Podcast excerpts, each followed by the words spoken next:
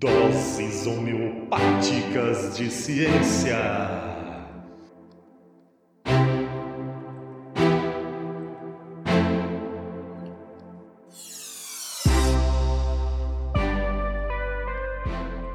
Olá, olá, olá, pessoal. Eu espero que estejam todos bem. Aqui quem fala é Eveline para mais uma dose homeopática de ciência. E hoje meu DHC vai ser aquela bagunça de sempre. Eu começo falando de uma coisa e acabo terminando com outra completamente diferente. Então, vamos lá? Eu completei 35 anos agora em 2021 e eu sempre ouvia meus pais falando que idade e experiência são as melhores coisas do mundo. E por que, que eu estou falando isso? Porque com 35 anos eu passei a dar valor a coisas diferentes de quando eu tinha 18 ou 20. Por exemplo, quando eu era mais nova, eu tinha uma certa preocupação com meu cabelo. Ele é cacheado, volumoso, e eu raramente conseguia ficar com ele arrumado. E na minha infância e adolescência não existiam produtos específicos para esse tipo de cabelo como existe hoje. Não tinha YouTube para ensinar truque, dicas de como arrumar.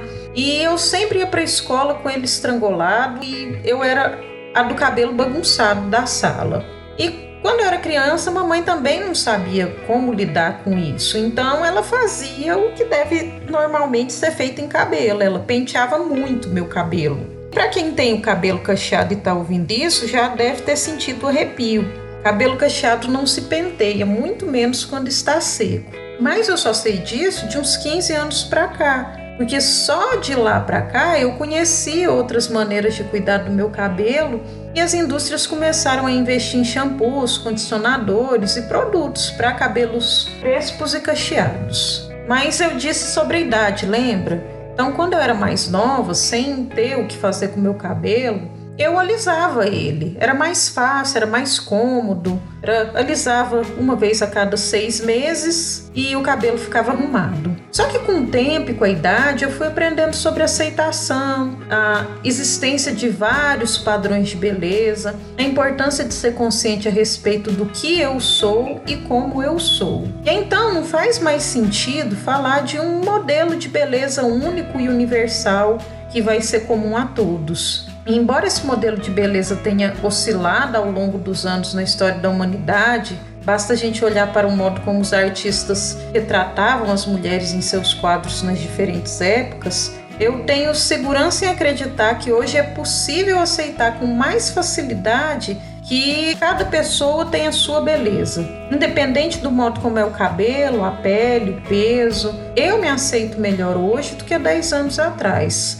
Mas toda essa minha novela é para falar de quê? De cabelo. E falar o que de cabelo? Primeiro conversar com vocês sobre o que, quimicamente falando, é um cabelo, quais interações e ligações químicas conseguem descrever a estrutura dos fios do cabelo e o que é um alisamento do ponto de vista químico.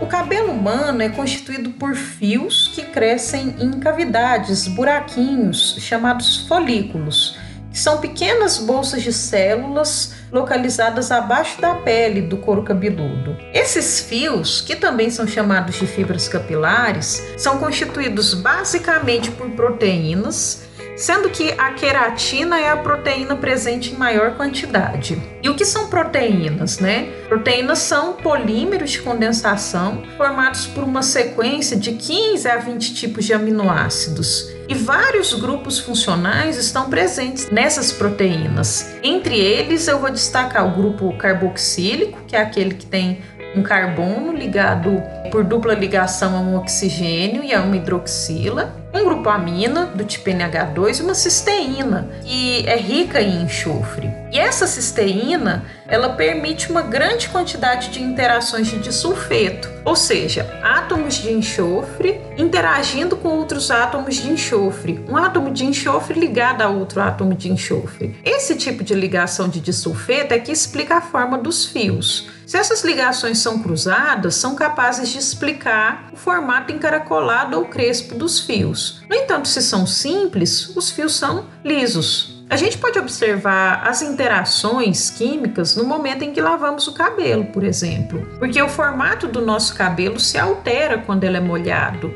porque a água Ela possui moléculas polares que são ricas em oxigênio e hidrogênio, que são capazes de interagir com as fibras capilares através das interações de hidrogênio e de enxofre. E aí o alisamento capilar ele vai fornecer uma mudança da forma do cabelo de maneira temporária, por exemplo, como uma simples escova, ou permanente através dos alisamentos químicos. E em relação aos alisamentos químicos, existem vários tipos dele, mas eu vou citar três principais produtos que, por enquanto, são aprovados para utilização para alisamento aqui no Brasil pela Anvisa, que é o tilglicolato de amônia, hidróxido de guanidina e hidróxido de sódio.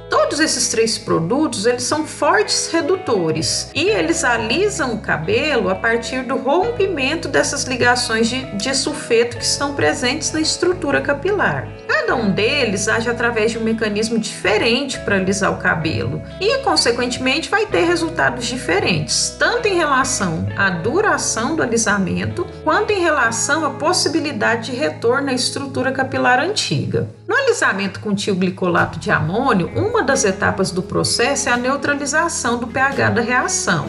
Quem vai muito em salão fazer esse procedimento já deve ter ouvido falar sobre isso. Essa neutralização é feita com peróxido de hidrogênio. O peróxido de hidrogênio vai conseguir reorientar as interações de disulfeto e de oxigênio para uma nova organização. Quando o alisamento é feito com os hidróxidos, a neutralização da reação é feita antes da reorientação dessas interações de enxofre e oxigênio, o que vai fazer com que a resistência do fio do cabelo seja menor e a duração do alisamento também, diferente do alisamento com tilglicolato de amônio, que é mais duradouro. É importante frisar aqui que a Anvisa proíbe a utilização de formol para fins de alisamento capilar o formol é cancerígeno, provoca irritabilidade da pele, queimaduras, irritações, e aí existe então um teor específico permitido da substância nos produtos cosméticos, que é apenas de 0,2%. E ele só pode ser utilizado como conservante, não como alisador capilar. Só que é aqui que as coisas vão se complicar um pouquinho. Quando a gente vai olhar as propriedades físicas e químicas do formol, a gente vai ver que para o formol se apresentar de maneira líquida em uma solução pura, é preciso que a temperatura esteja muito baixa, próxima aos 20 graus Celsius. Ou seja, na temperatura ambiente aqui no Brasil, o formol não fica presente sob sua forma pura, porque a temperatura é em torno de 25 graus Celsius e nessa temperatura ele é gasoso. Então, o que, que acontece? A maneira que o formol é encontrado nesses produtos é diferente. É de uma substância que se chama metileno glicol. Água e formol vão reagir entre si produzindo metileno glicol. Os metilenos glicóis reagem entre si produzindo longas cadeias carbônicas, apresentando-se então através de outras substâncias, que podem ser etilenos glicol ou polietileno glicol. Algumas pesquisas apontam que substâncias como o metileno, etileno e polietileno glicol, que são classificados, chamados de uma solução de formalina, quando eles são aquecidos por volta de 200 graus Celsius, deslocam o equilíbrio da reação no sentido da formação do formol. E aí a gente vai ter um rendimento de uns 37, 40% nesse processo. Ou seja, os produtos então não têm um formol na sua mistura. Quando a gente vai ler o rótulo deles, não vai aparecer o nome formol. Mas no momento em que a chapa é passada no cabelo durante o alisamento, há a formação do formaldeído, que é o formol. Então não adianta olhar no rótulo do produto e ver escrito que não tem formol além do formol, ele não pode ter outros derivados, como esses aí da família dos metilenoglicóis, porque em alta temperatura eles vão produzir o formol. Então, alisar o cabelo, o formol alisa. Mas a longo prazo, junto com ele, vem alguns problemas de saúde também. Observa aquela sua cabeleireira antiga, que sempre faz escova com formol e vê se ela não tem uma tocinha que sempre aparece na seca. Para quem ainda alisa o cabelo, então, procure ler o rótulo e ficar atento à presença dessas outras substâncias que se transformam em formaldeído. Meu recado para vocês hoje era esse. Espero que vocês curtam. Não esqueçam de nos curtir nas nossas redes sociais e compartilhar esse e outros episódios com seus conhecidos ou quem sabe usá-los em sala de aula. Então, um forte abraço para vocês.